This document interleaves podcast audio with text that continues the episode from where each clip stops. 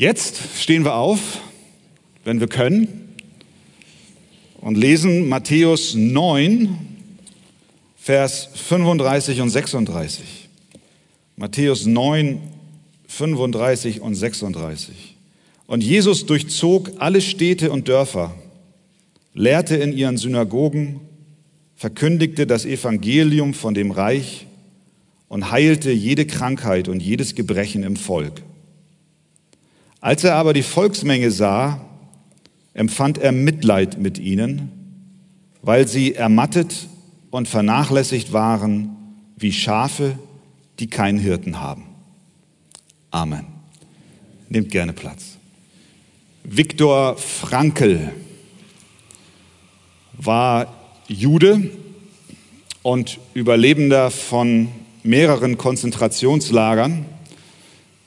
In den letzten Kriegsjahren wurde er nach Auschwitz deportiert und in einen dieser Güterzüge hineingepfercht mit vielen anderen Gefangenen. Und als sie nach Ankunft einem SS-Offizier vorgestellt wurden in einer Form, in der sie an ihm vorbei geschoben wurden, da sah der Frankel diesen Offizier dort stehen in äh, einer einwandfreien Uniform. Und ähm, er war in einer Pose der Gleichgültigkeit. Mit seiner linken Hand stützte er den Ellbogen seiner rechten. Und dann kamen die Gefangenen, einer nach dem anderen. Und mit seiner Hand deutete er an, in welche Richtung sie gehen sollten.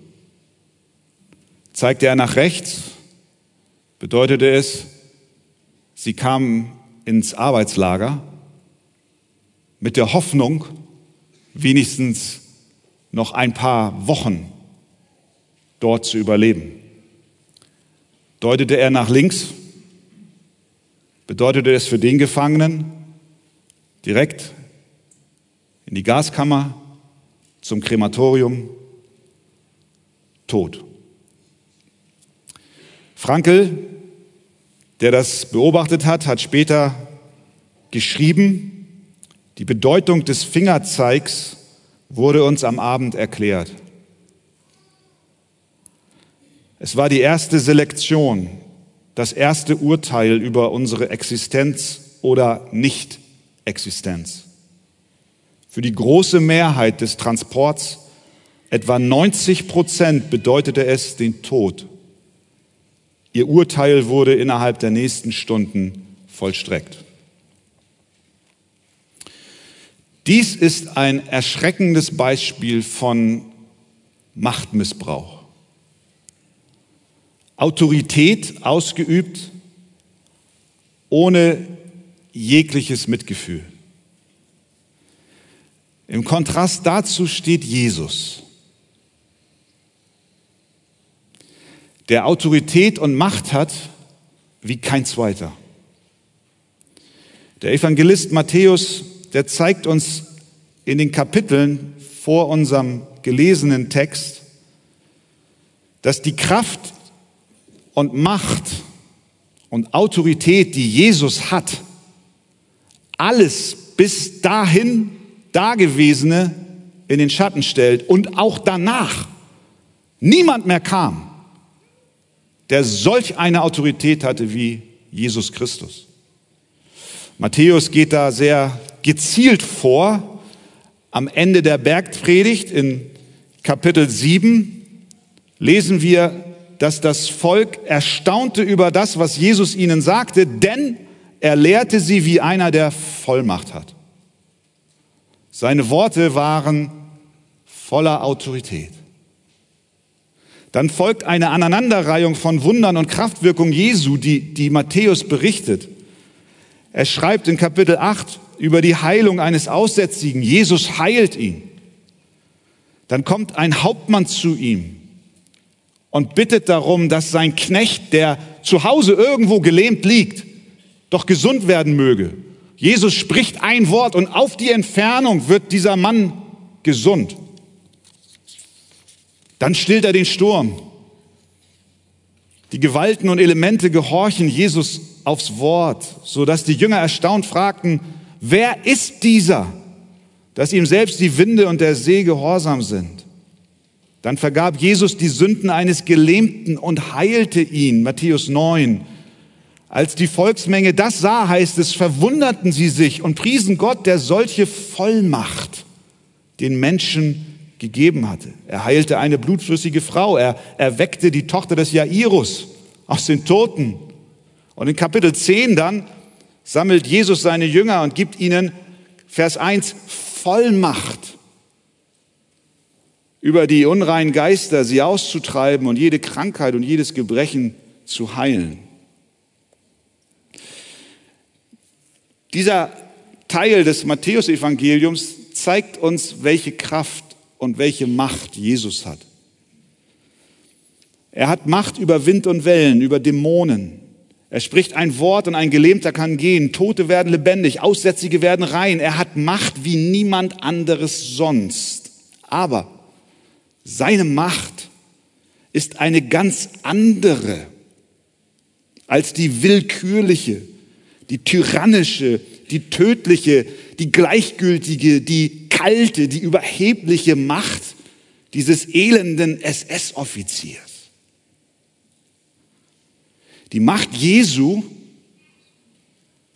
hat eine andere Natur, hat ein anderes Wesen.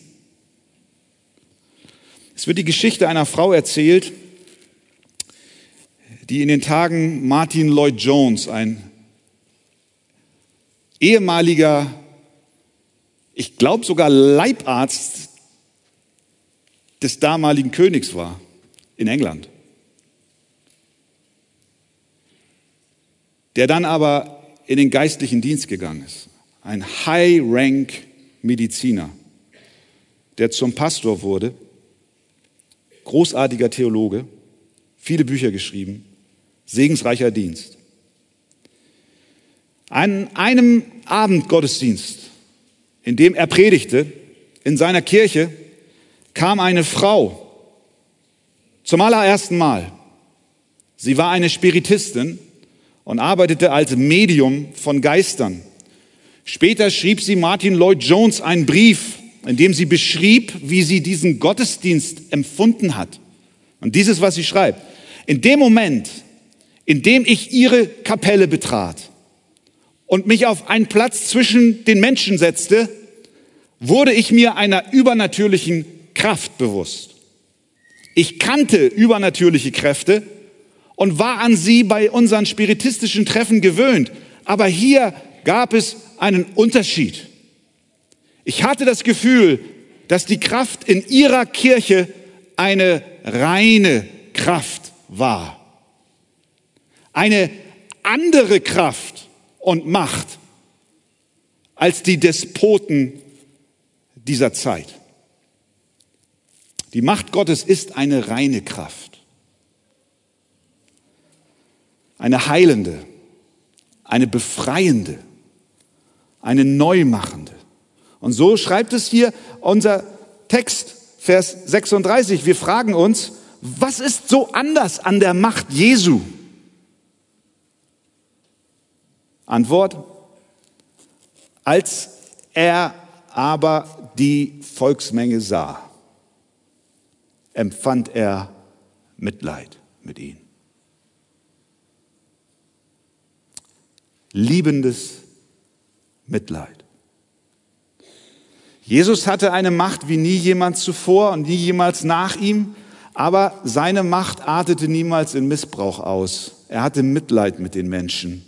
Das ist das große Kennzeichen seiner Machtausübung. Das lässt seine Kraft zu einer reinen, zu einer reinigenden Macht werden. Sie ist gesteuert von Mitgefühl. Und wie stellt sich das hier dar, als Jesus auf seinem Weg, so sehen wir es hier in Vers 35, durch die Städte und Dörfer Menschen traf, da empfand er Vers 36 Mitleid mit ihnen. Warum? Weil, Vers 36, sie ermattet und vernachlässigt waren wie Schafe, die keinen Hirten haben. Er sah sie und er hatte die Assoziation als wären es Schafe ohne Hirten. Sie waren Schafe, die in der rauen Umgebung der Wildnis verstreut waren. Sie waren der Gefahr durch Füchse und Wölfe und andere Raubtiere ausgesetzt. Ein Schaf ist vollkommen hilflos ohne Hirten. Es braucht einen Hirten, sonst geht's verloren. Es hat keinen Orientierungssinn. Man sagt sogar, Schafe finden nicht den Weg in den Stall mitunter, obwohl der schon in Sichtweite ist. So blöd sind die. Blödes Schaf. Sie finden keine Nahrung, wenn sie nicht geführt werden. Jesus sah die Menschen und erkannte, dass sie vernachlässigt waren, dass sie ermattet waren. Sie waren bedrängt. Sie waren hilflos. Sie zogen umher ohne Leitung. Sie wanderten. Sie liefen und liefen und liefen auf der Suche nach Nahrung, auf der Suche nach Schutz. Sie flohen vor Raubtieren und waren letztlich an einem Punkt angelangt, an dem sie ausgelaugt waren und erschöpft waren und sie sich einfach nur noch hinlegten und aufgaben. Vielleicht so wie du heute Morgen hier. Und ich weiß nicht, wer von euch schon mal ein Tier beobachtet hat, das nicht mehr kann. Ich meine, wir haben viele Tiere bei uns im Haushalt gehabt. Und ich habe, glaube ich, inzwischen mehr Tiere als Menschen beerdigt. Nein, das ist jetzt nicht ganz richtig.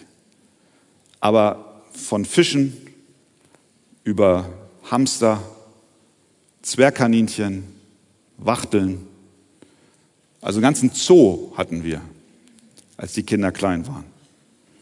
Aber zuletzt ist mir ein, ein Tier besonders ans Herz gewachsen. Das war unser Blackie, unser deutscher Riese.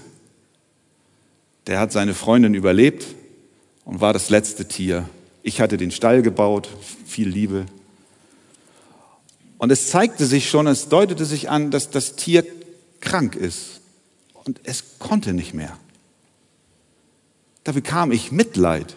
Könnt ihr euch das vorstellen? Mit unserem deutschen Riesen? Das ist ein Hase, ne? Ein deutscher Riese ist ein Hase. Ich weiß nicht, ob ich das gesagt habe. Nicht, dass ihr denkt, das ist ein Hund oder so. Wenn wir Tiere, wenn wir Tiere leiden sehen, schon dann bekommen wir Mitleid. Manch einer unter uns hat einen Hund, treuer Begleiter und kann sofort eine Geschichte erzählen, wie der Hund gestorben ist.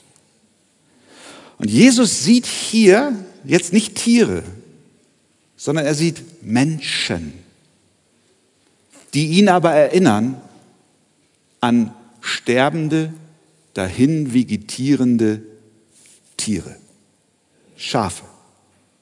Ein Bild der Verzweiflung und der Hilflosigkeit und des Leids. Jesus heißt es, er durchzog alle Städte und Dörfer und dort traf er dann die Aussätzigen, die Gelähmten, die Blinden.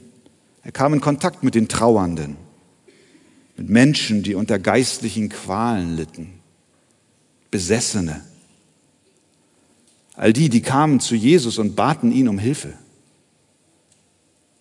Aber nicht nur das, sie wurden auch von ihren politischen und geistlichen Führern unterdrückt. Die Pharisäer, die legten ihnen Gesetze auf, die sie nicht imstande waren zu halten. Es war unmöglich, nach ihren Regeln zu leben. Sie verzweifelten schier darunter. Sie benutzten das Volk, um ihr eigenes Ansehen zu steigern und um ihren eigenen Status zu sichern. Und dann waren da auch noch die politischen Führer. Denken wir an König Herodes und so. Mit welch einer Härte sie das Volk unterjochten, wie sie Steuern eintrieben ließen und wie sie Menschen ihren, ihren Besitz beraubten und teilweise auch ihnen die ihre Freiheit nahmen. Sie herrschten mit Gewalt und Korruption, so wie wir es in diesen Tagen an vielen Orten dieser Welt sehen. Jesus zog durch die Städte und Dörfer und er traf Menschen mit allen möglichen Bedrückungen und Sorgen und er nahm sie wahr. So hatte er Mitleid mit ihnen. Auch unter uns heute Morgen sind Menschen. Und du bist hier und du bist verletzt.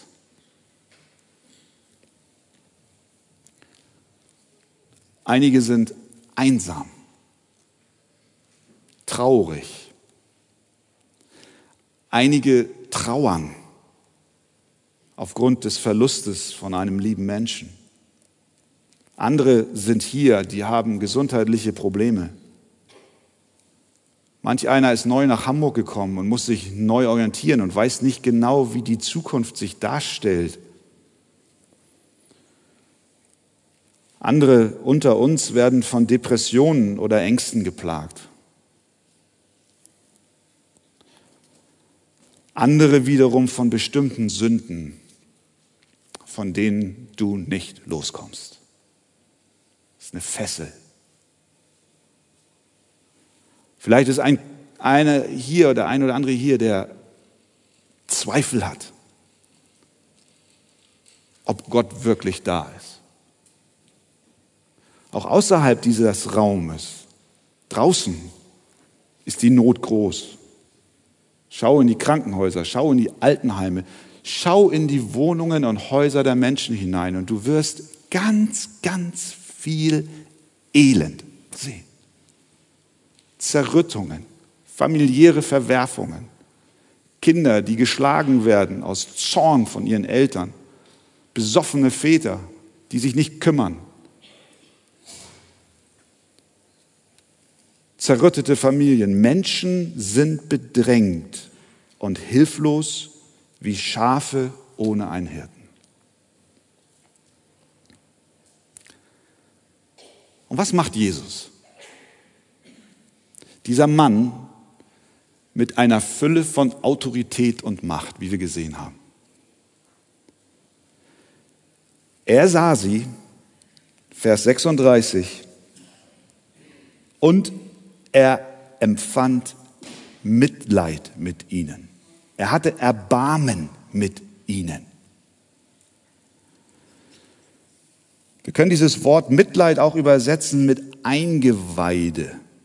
Das bedeutet innerer Teil des Menschen. Es ging ihm tief ins Herz. Die Liebe und das Mitleid Jesu für Menschen hat er in der Tiefe seines Seins empfunden. Eltern kennen diese Art von Liebe zu ihren Kindern, so eine ganz tiefe Liebe und besonders dann, wenn die Kinder durch Schwächephasen gehen, dann zerreißt es dich schier und du möchtest für sie das Leid erleben, durch das sie gerade gehen müssen. Du willst lieber für sie dir den Blinddarm rausnehmen lassen, als dass du sie ins Krankenhaus unter diese OP schickst. So eine Verbundenheit, so ein tiefes Empfinden hat Jesus hier. Es geht in das Innerste hinein. Er liebt sie, er sieht sie an, er, er, er liebt sie, wie ein Elternteil sein Kind liebt. Das ist die Art von Mitgefühl, die Jesus hier für die Menschenmassen empfindet, für die Menschen empfindet. Und dann fragen wir uns ja, und wie äußert sich seine Liebe und sein Mitgefühl? Nun, ich glaube, hier können wir das sehen. Es steht ja in, im Kontext, Vers 35, Jesus durchzog alle Städte und Dörfer. Da sah er die Menschen und bekam das Mitleid. Ne? Und was heißt es da noch? Er lehrte in ihren Synagogen. Er verkündigte das Evangelium von dem Reich und heilte jede Krankheit und jedes Gebrechen im Volk. Wie äußert sich das Mitgefühl Jesu? Wie geht er damit um, wenn er Menschen in Not sieht? Indem er zu ihnen kommt und ihnen verkündigt. Er predigt ihnen das Evangelium. Er ging in ihre Synagogen und es heißt, er verkündigte das Evangelium von dem Reich. Mit anderen Worten, sein tröstendes Mitleid artikuliert er als Heilmittel für ihre Verlorenheit, indem er ihnen eine Botschaft bringt. Eine lebensspendende, freimachende, erneuernde, auferbauende, segnende Nachricht, nämlich das Evangelium vom Reich Gottes. Er erklärt ihnen, dass Gott seinem Volk Leben und Freude und Hoffnung in Jesus Christus bringt. Er lehrte ihnen die Wahrheit in einer Welt voller Lügen unter den Despoten und Regierenden, die sie manipuliert haben und unter denen sie litten und auch unter den Pharisäern und Schriftgelehrten. Und er stellt sich hin und er heilt ihre Seelen. Er hat Mitleid mit ihnen und er heilt sie, indem er ihnen das Wort der Wahrheit verkündigte. Er brachte denen, die in Finsternis waren, das Licht. Er erklärte, dass er der ist, der im Alten Testament hindurch verheißen wurde. Er ist der, der die Liebe Gottes zu einer sündigen und zerbrochenen Schöpfung bringt. Er kommt, um die Verlorenen zu sammeln und als Herr und Gott sein Volk zu weiden. Er zeigt sein Mitgefühl durch die Verkündigung des Evangeliums. Das ist es. Wie werden zerbrochene Herzen gesund? Durch das Wort vom Kreuz. Wie wird ein verletztes Herz heil? durch das Wort vom Kreuz. Das ist der Grund, warum wir als Arche auch neben humanitären Hilfen vor allem das Wort Gottes zu den Menschen bringen. Und letztlich, ihr lieben Täuflinge, ist es auch das, was euer Leben überhaupt berührt hat. Ihr lasst euch heute taufen, weil euch jemand das Wort des Evangeliums brachte.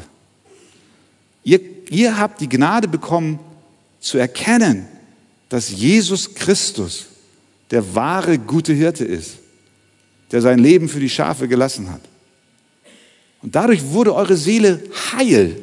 Und viele unter uns haben das erlebt. Jesus erklärte ihnen, wer er war und was die Schrift von ihm sagte. Und in der Schrift erkennen wir das. In Ezekiel 34, da tadelt Gott die geistlichen Führer Israels. Das sind solche, die ihre Macht missbrauchen, die autoritativ und, und kalt und eigensinnig das ihnen anvertraute Volk Gottes geleitet haben. Der Prophet Hesekiel sagt durch Gott zu diesen Menschen, wehe den Hirten Israels, die sich selbst weiden. Das Fette verzehrt ihr, mit der Wolle bekleidet ihr euch und das Gemästete schlachtet ihr. Aber die Herde weidet ihr nicht. Deswegen sind sie verlorene Leute. Das Schwache stärkt ihr nicht, das Kranke heilt ihr nicht, das Verwundete verbindet ihr nicht, das Verscheuchte holt ihr nicht zurück und das Verlorene sucht ihr nicht, sondern mit Strenge und Härte herrscht ihr über sie. Sie hatten in der Ausführung ihres Amtes versagt. Das ist, das ist, die, das ist die Autorität und Macht, die missbräuchlich in den Händen von Sündern gelangt. Und im Kontrast dazu kommt die Macht und Autorität, die ausgeführt wird mit Liebe und Barmherzigkeit durch Jesus Christus. Und dann schreibt der Hesekiel weiter hier in Kapitel 34, siehe, sagt Gott, ich selbst will nach meinen Schafen suchen und sich ihrer annehmen. Er sagt, ich, ich nehme es selbst in die Hand. Ihr, ihr seid verloren und zerstreut, Israel. Ihr leidet unter allen möglichen Sünden und schlechten Leitern und Führern. Und jetzt komme ich selbst und nehme mein Volk die Sache in meine Hand. Wie ein Hirte, sagt er, seine Herde zusammensucht an dem Tag, da er mitten unter seinen zerstreuten Schafen ist, so will ich mich meiner Schafe annehmen und sie aus allen Orten erretten, wohin sie zerstreut werden. Auf einer guten Weide will ich sie weiden und ihr Weideplatz soll auf den hohen Bergen Israels sein. Und dann sagt er in Vers Kapitel 37, und mein Knecht David soll ihr König sein und sie sollen alle einen einzigen Hirten haben. Und dieser Hirte ist Jesus Christus. Er ist der Sohn Davids, der Sohn Gottes, König und Hirte. Wie tröstet, wie tröstet Jesus die zerstreuten Schafe, indem er ihnen sagt, wer er ist. Der wahre, gute Hirte, der selber zu einem Lamm wurde. Sein Mitgefühl ging so weit, dass er ans Kreuz ging, um für unsere Sünden zu bezahlen. Jesaja sagt, wir alle gingen in die Irre wie Schafe. Jeder wandte sich auf seinen Weg, aber der Herr warf unser aller Schuld auf ihn. Das ist Jesus. Er wurde missbraucht, aber er beugte sich und tat seinen Mund nicht auf, wie ein Lamm, das zur Schlachtbank geführt wird, und wie ein Schaf, das verstummt vor seinem Scherer und seinen Mund nicht auftut. Jesus wird selbst zum Lamm, um ein Hirte zu sein, der die Schafe vor dem Verderben errettet. Aus Liebe zu den Schafen gab Jesus sein Leben. Durch seine Auferstehung aus dem Grab überwand er Sünde und Tod, um uns das Leben zu geben. Wir sind heute auch durch vieles bedrängt, hilflos und zerstreut. Doch wenn wir uns Jesus, dem guten Hirten, anbefehlen, dann wird uns geholfen. Wenn du heute Gottes Wort hörst, dann ist es Jesus, der mit großem Mitgefühl und großer Barmherzigkeit zu dir kommt, mit seinem Wort, mit seiner Gnade, mit seiner Wahrheit. Egal wie weit du schon gewandert bist, wie viele Umwege du schon gegangen bist, egal wie sehr du dich auch verirrt hast und an welchem Gebüsch du jetzt gerade festhängst. Jesus kommt zu dir und er sieht dich und er hat Mitleid mit dir und er führt dich zu sich selbst und erklärt dir, weißt du was? Ich bin gekommen, um dich aus deiner Not zu erlösen. Vielleicht kämpfst du heute mit Sorgen. Vielleicht zweifelst du an deiner Errettung. Vielleicht bist du in einer Lebenslage, aus der du keinen Weg heraussiehst. Aber wenn wir diesen Abschnitt hier heute lesen, dann sehen wir Jesus. Ein Mann mit einer unvergleichlichen Macht aber mit einer reinen Macht, einer segnenden Macht, einer helfenden Macht. Vertrau dich ihm an. Er kommt und macht dich ganz neu. Amen.